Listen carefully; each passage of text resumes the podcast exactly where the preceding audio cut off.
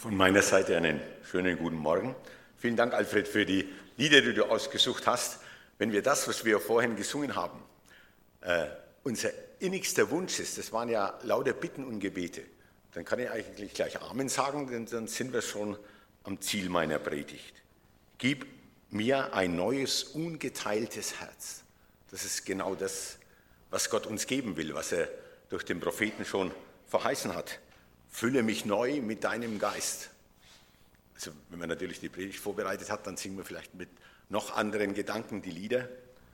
Oder Großes wird groß und Kleines wird klein. Das ist genau das, was wichtig für unser Leben ist, dass wir die Dinge neu von Gott ja justieren lassen.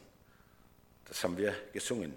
Nimm meine Hände, nimm meinen Geist, nimm was ich habe, nimm was ich weiß. Wenn diese Bitte sich erfüllt, dann, dann wird Reich Gottes hier wirklich sichtbar. Aber zuerst äh, eine kurze Einspielung der Jahreslosung. Ganz interessant ist die Gebärdensprache dabei. Das macht es nochmal ein bisschen eindrücklich. Das sind so Sachen, die ich gerne am Silvesterabend schon äh, euch vorgespielt hätte, aber aufgrund der Zeit haben wir es dann weggelassen, aber wir holen es heute nach. Axons Neues, hat Alfred gesagt, das sagt man bei uns, kann man wünschen bis zur Hobersort. Muss ich das übersetzen? Diese März. Also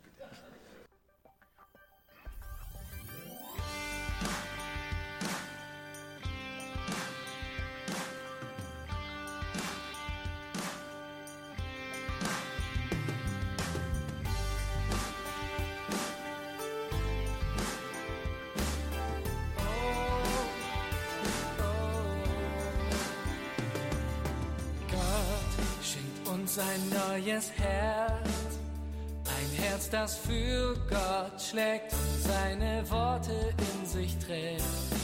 Gott schenkt einen neuen Geist, der uns verändert und befreit. In uns beginnt die neue Zeit.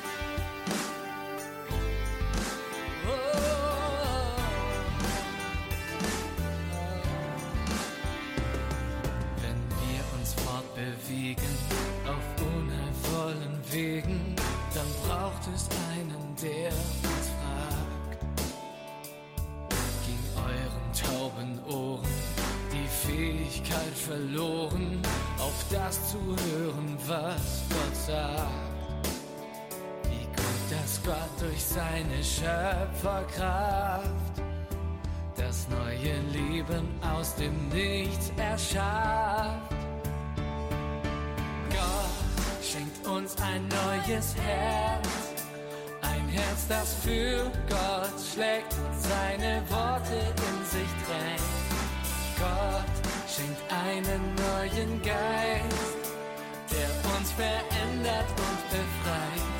In uns beginnt die neue Zeit. Wenn Stimmen laut erklingen, die uns nichts Gutes bringen,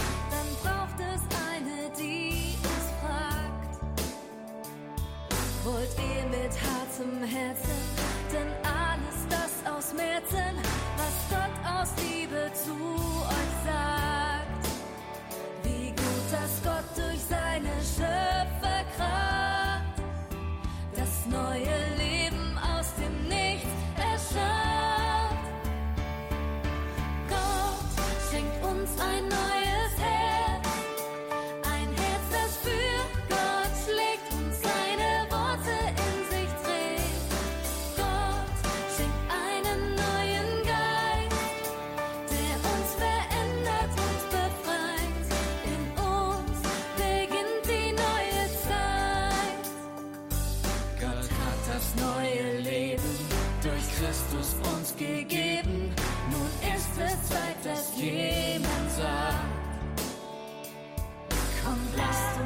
dem Herrn Dank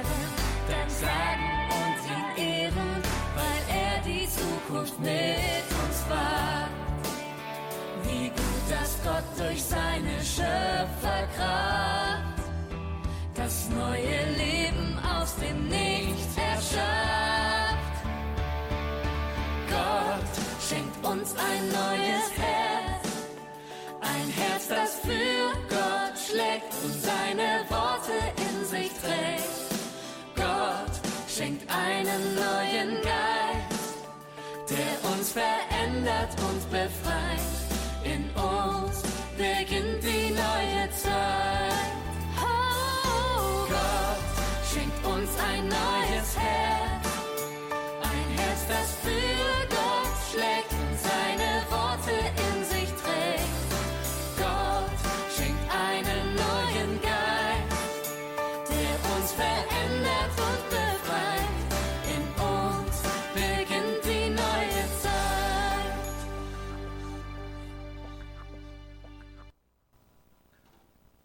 Jahreslosung 2017 aus Hesekiel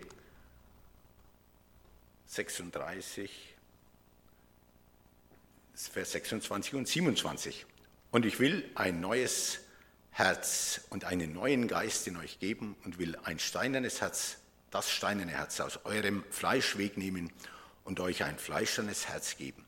Ich will meinen Geist in euch geben und will ich solche Leute aus euch machen, die in meinen Geboten wandeln und meine Rechte halten und danach tun. Haben wir es noch im Ohr? Ein neues Herz, das für Gott schlägt, ein offenes Ohr für Gottes Stimme. Oder haben wir verlangt, auf Gottes Stimme zu hören?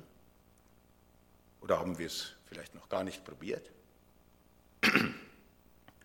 Er schenkt uns einen neuen Geist, der uns verändert und befreit. Gott spricht damals zu seinem Volk, ich will ganz oft im Ezekiel, ich will, ich will, ich will. Ich will, als er in Ezekiel Kapitel vorher die, die, die Hirten, die sich selber weiden, äh, anprangert, sagt er, ich will mir einen, einen Hirten erwecken, der wird euch, so mit meinen Worten, der wird euch recht weiden. Gott will, er will ganz viel, aber die Frage ist dann, will ich auch? Denn Gott akzeptiert den freien Willen bis heute von den Menschen. Gott akzeptiert unseren freien Willen. Und wenn wir diese, diese Jahreslosung, die ja Jahrhunderte vor Jesus, äh, dem Volk Gottes zugesprochen wurde, aus unserer Perspektive betrachten, aus der Perspektive des Neuen Testaments, dann, dann, dann tritt eigentlich die Frage auf, habe ich dieses neue Herz, habe ich diesen neuen Geist? Und wie bekomme ich dieses neue Herz und dieses neuen Geist? Es sind für uns wahrscheinlich ganz, hoffentlich alles ganz, ganz alte, bekannte Dinge. Aber es macht nichts. Paulus schreibt schon an die Philipper, dass ich euch immer einerlei schreibe, verdrießt mich nicht. Und manchmal ist es gut, die, die fundamentalen Wahrheiten des Evangeliums zu hören, neu zu überdenken, sich neu zu justieren. Dass ich euch immer einerlei schreibe, verdrießt mich nicht. Wir, wenn ich wir sage, denke ich an die Gemeinschaftsbewegung, an die evangelikalen Gemeinden. Wer von evangelikalen Gemeinden spricht, ähm, ist heute manchmal ein bisschen im Verruf, zumindest in der Presse. Presse ist auch so eine Geschichte. Ne? Also wenn, wenn ich in der Zeitung Dinge lese, wo ich dabei war oder wo ich meine, etwas davon zu verstehen. Wir haben heute einen Tierarzt unter uns. Und, äh, da, und ich lese die Dinge, die heute in der Presse stehen. Neulich stand ein super Artikel im Spiegel, wie, welche furchtbaren Menschen die Bauern sind, Vergifter, Tierquäler und was weiß ich. Wenn das so wahr ist, all, all, die anderen Dinge, was man von dem bösen Trump alles liest, ich habe mich da nicht hineingedacht, dann kann man überall gleich mal 70 Prozent abziehen, aber es relativiert. Und was man über Evangelikale liest, ist es meistens genauso. Also zurück. Wenn wir vom neuen Herzen, vom neuen, vom neuen Geist sprechen, dann reden wir von Bekehrung. Dann reden wir davon, dass der Mensch in dieser Freiheit steht und Gott es ihm freistellt, sich für Jesus zu entscheiden. Wir reden von der Wiedergeburt. Da kam nachts Nikodemus zu Jesus, die Geschichte kennen wir. Und dann gibt Jesus ihm zur Antwort, es sei denn, dass jemand von neuem geboren werde, kann er das Reich Gottes nicht sehen. Wir sprechen von Bekehrung, wir sprechen von Wiedergeburt und das ist nach wie vor wahr. Oder in Johannes 1, Das Johannesevangelium beginnt ja ganz anders als die anderen. Da ist keine Weihnachtsgeschichte drin, sondern mehr wie in Gedichtsform, in Prosa. Das Wort ward Fleisch und wohnte unter uns und wir sahen seine Herrlichkeit. Eine Herrlichkeit des eingeborenen Sohnes. Dann geht es weiter in Vers 11. Er kam in sein Eigentum und die Seinen nahmen ihn nicht auf. Denen aber, die ihn aufnahmen, denen gab er das Recht, Gottes Kinder zu heißen. Jesus ganz bewusst ins Leben aufnehmen, ganz bewusst sich für Jesus entscheiden. Und dann fühlt, führt das zur, zur Heilsgewissheit. Ich hätte fast gesagt, die Norddeutschen würden sagen, Olle ne? aber es ist so. Und wer diese Heilsgewissheit hat, der hat auch damit keine Probleme.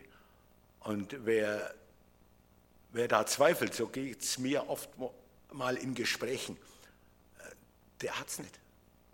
Und dann, dann, dann, fängt man zu diskutieren an und das kann man ja nicht wissen und es wäre ja Heilsicherheit und okay, aber ich wünsche es jedem, dass er das hat. In Römer 8, Vers 16 steht, dass sein Geist unserem Geist, der Geist Gottes, unserem Verstand, das ganz klar und deutlich macht, dass wir Gottes Kinder sind.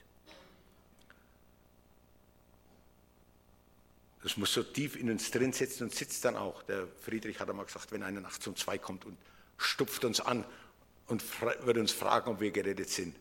Und der alte Liederdichter schreibt bis zum Schwören, kann in sich wissen, dass der Schuldbrief ist zerrissen und die Zahlung ist vollbracht. Wir reden von, und wir brauchen das, von Bekehrung, von Wiedergeburt, von Heilsgewissheit. Aber warum, warum wendet sich der Mensch Jesus zu? Warum musste Jesus für uns sterben? Ich habe noch selber den Major Thomas gehört. Das war, glaube ich, der Gründer der, Johannes, du weißt die Sachen? Der Fackelträger, ja. Und der hat in seinem englischen Slang einfach gesagt, ja, weil der Mensch nicht in der Lage war, so zu leben, wie Gott der Schöpfer es sich vorgestellt hat. Der hatte gute Ideen für den Menschen. Der hat ein Paradies geschaffen, da hat es an nichts gefehlt. Und mit Adam und Eva begann es und mit mir hört es auf. Es hat nicht funktioniert. Es hat nicht funktioniert. Er hat Prinzipien den Menschen mitgegeben, gute Prinzipien. Neulich hat jemand gesagt, wenn sie sich wenigstens einigermaßen an die zehn Gebote halten würden, weltweit oder im Kleinen, wäre schon einiges geregelt. Ja. Er hat es gut mit uns gemeint, damit es funktioniert, das Leben der Menschen und gut ist. Gab es keinen anderen Weg, als dass Gott seinen Sohn und seinen Jesus in diese Welt gesandt hat. Beim Abendmahl sprechen wir uns zu, Christi Leib für dich gegeben, Christi Blut für dich vergossen. Das ist das Zahlungsmittel, das uns gerecht macht vor Gott. Und jeder, der sich Jesus anvertraut, der hat diese Heilsgewissheit, der bekommt dieses neue Herz und diesen neuen Geist. Und er stellt fest, ich kann es nicht. Ich brauche ich brauche Jesus, ich brauche das, was er für mich getan hat, damit ich gerecht dargestellt werde vor dem Vater. Ich brauche dieses neue Herz und diesen neuen Geist. Die logische Folgerung aus, aus, einer, aus einer Umkehr, aus einer klaren Bekehrung ist eigentlich, dass ich feststelle, ich kann es nicht. Ich konnte es vorher nicht und ich kann es nachher nicht. Und deshalb ist es gut,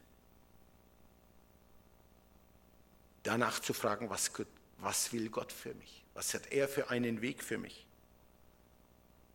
Dann ist es gut, an der Schwelle eines neuen Jahres, und es ist erst vier Wochen alt, mal neu zu justieren, neu von Gott die Prioritäten im Leben setzen zu lassen,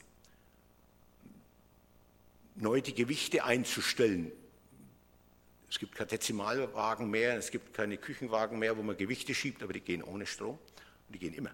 Äh, aber es gibt vielleicht elektronische Wagen, da kann man vorher das Sollgewicht einstellen, dann biebt es ja. Wenn das erreicht ist, lassen wir uns dieses Biepen im übertragenen Sinn von Gott einstellen. Dass dann, dass unsere, die Wichtigkeiten, die, die, die, die Prioritäten in unserem Leben, wir uns von ihm einstellen lassen. Was machen wir mit unseren Ressourcen, mit dem, was uns Gott anvertraut hat? Mit, unserem, mit unserer Zeit, mit unserem Geld, mit unseren Fähigkeiten. Kann man, das kann man noch äh, weiter ausführen. Und ich bin überzeugt, Gott vergewaltigt uns nicht. Es muss nicht einer, der, der nicht singen kann, unbedingt im Chor singen und der nicht so gut reden kann, äh, vielleicht eine Predigt halten, aber Gott hat für jeden was, was zugeteilt. Und wie gehen wir damit um? Gott gibt uns dieses neue Herz, wenn wir darum bitten, wenn wir es uns von ihm schenken lassen. Und er gibt uns diesen neuen Geist. Er hat uns diesen Heiligen Geist nicht nur verheißen, sondern gegeben. Jesus sagt zu den Jüngern in Lukas 24 am Schluss, bleibt in Jerusalem, bis dass ihr angetan werdet, Luthertext, mit der Kraft aus der Höhe. Und dann kam Pfingsten, ein einmaliges Ereignis. Und jeder, der zu Jesus gehört, der ihn aufgenommen hat, der hat diesen neuen Geist. Jeder, der dieses neue Herz hat, der hat auch diesen neuen Geist. Jetzt kommt es darauf an, wie gehen wir damit um. In dem Brief heißt es mal, den Geist dämpft nicht. Wir können den so vielleicht vor sich hin köcheln lassen. Da könnt ihr uns irgendwo ins Leben reinreden. Oder geben wir ihm Raum, geben wir Jesus Raum. Das mit dem Heiligen Geist ist sowieso ein Geheimnis.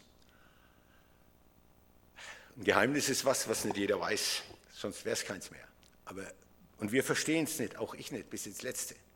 Auf jeden Fall ist es nicht nur irgendwie so eine diffuse Energie. Es ist auch nicht jemand, der uns ins Ohr flüstert, was wir tun sollen und dann sagt, in die Hände gespuckt, Ärmel hinter und strengt euch mal kräftig an.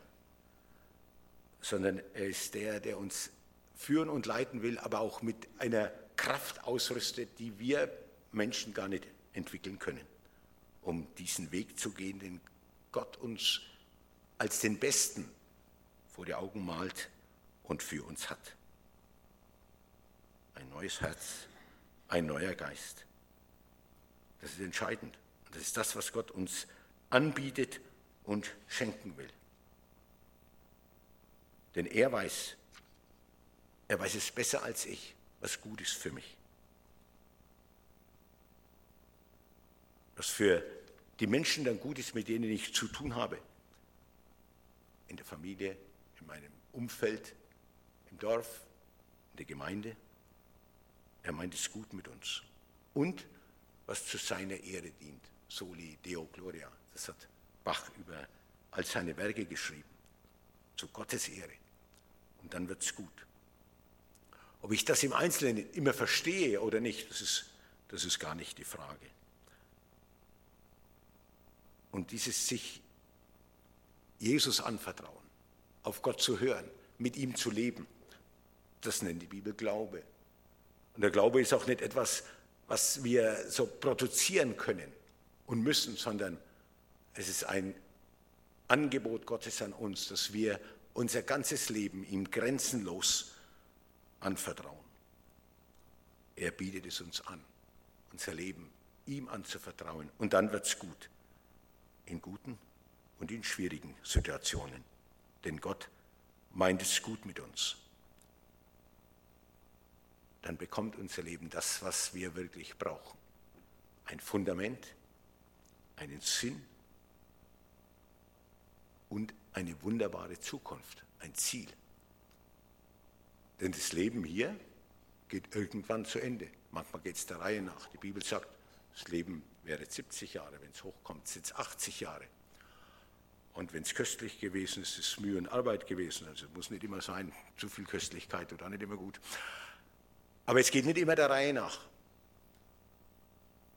Heute vor einer Woche, ähm, Gerda Haderlein war bei uns vor Jahrzehnten ähm, Dorfhelferin, heute ist sie Altenpflegerin, ihr Mann ist Maurer, 63 Jahre alt, gerade äh, zwei Monate in Frührente, die, die Gerda war auf Kur. Der erwachsene Sohn äh, kommt am Sonntag früh um 10 Uhr heim, um 8 Uhr hat er noch mit dem Nachbarn gesprochen gesprochen, liegt er tot in der Küche, plötzlich Herztod. Das Leben hat auch ein Ziel und dann ist es entscheidend, ob ich dieses neue Herz habe oder hatte und diesen neuen Geist Mein Bruder Herbert hat vor Jahrzehnten gesungen, ich weiß, wo ich hingehe. Und ein Leben mit Jesus bekommt Fundament, Sinn und Ziel. Und Gott freut sich. Und für uns ist es das Beste, wenn wir im Glauben wachsen, wenn wir zunehmen im Glauben, wenn wir nicht irgendwo in den Kinderschuhen stecken bleiben. Und dann, das muss ich einfach nochmal wiederholen, dann kommt dieses kleine Einmaleins des Glaubens in unser Leben hinein. Das ist ein gutes Ratgeber, was wir als Kinder schon gesungen haben. Lies die Bibel, bet jeden Tag, wenn du wachsen willst. Mit Gott leben, in Verbindung mit ihm bleiben, dann wird das Leben wertvoll und bekommt wirklich Inhalt. In dem Wissen, dass Gott es besser weiß als ich, möchte ich so leben, wie es Gott gefällt und wie er es mir zuteilt, ganz individuell. Das ist nicht alles gleich. Gott macht uns nicht gleich. Jeder ist ein Individuum. Und so geht Gott mit uns um. Darüber ist es gut, wenn man auch mal ins Gespräch kommt, vielleicht im Hauskreis oder in Gesprächen. Wie geht es dir damit? Wo hast du deine Prioritäten, deine Gaben? Man kann auch gegenseitig sich helfen, füreinander im Gebet eintreten. Wir haben vorhin schon nochmal auf die Gebetszettel hingewiesen draußen. Eine gute Sache, sich umeinander zu kümmern, miteinander diesen Weg zu gehen als Gemeinde oder auch so diese, beim Herrn der Gemeinde nennen es sich Gebetsbaten zu haben. Ich denke, das ist eine wunderbare Sache. Ich bin überzeugt, Gott meint es gut mit uns und hat das Beste mit uns vor. Gott sagt, ich will. Wollen wir auch. Dann wollen wir auch nach dem, wenn ich jetzt gebetet habe, dieses Lied miteinander singen, beschenkt. Das macht so ganz, ganz deutlich, was es bedeutet, mit Gott zu leben. Wer das neue Leben wagt, zuerst nach Gottes Zielen fragt, sich für Gott einsetzt, zu ihm steht, sich nicht mehr um sich selber dreht. Der wird viel mehr als er ist, denkt von Gott beschenkt, von Gott beschenkt. Gott will, lassen wir uns beschenken. Amen. Ich will beten. Lieber Vater im Himmel, du meinst es gut mit uns und hast einen guten Weg gefunden, damit unser Leben gelingt. Hier und heute und für die Ewigkeit. Du hast deinen Sohn in diese Welt gesandt, damit wir leben. Und du, Herr Jesus, bist diesen Weg im Gehorsam gegangen bis ans Kreuz. Wir wollen dich preisen, dich anbeten, dir die Ehre darüber geben. Wir wollen unser Leben neu überdenken. Wir wollen von dir, Herr, weil du es gut mit uns meinst, unser Leben neu einjustieren lassen, die einzelnen Lebensbereiche von dir bestimmen lassen, in dem Wissen, du meinst es gut. Denn du hast Gedanken des Friedens mit uns und nicht des Leides. So bitte ich dich, dass du mit jedem in diese Woche gehst, mit jedem von uns,